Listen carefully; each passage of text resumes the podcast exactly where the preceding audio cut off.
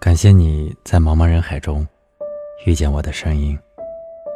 这里是晚安诗集。又到了为你读诗的夜晚了。今天我要为你分享的这首诗，叫做《这个人间》，作者纯子。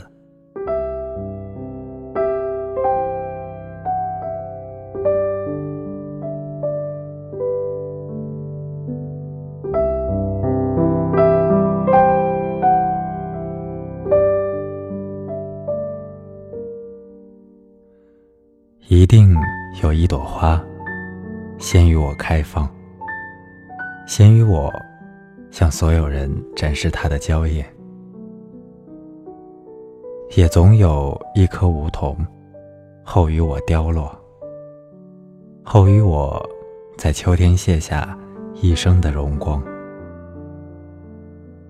也一定有一只飞鸟，先于我鸣叫。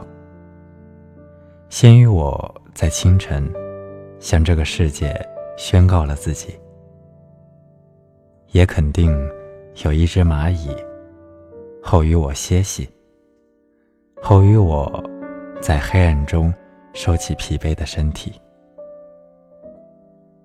如果死亡无法避免，那么这个人间一定有一座山峦先于我诞生。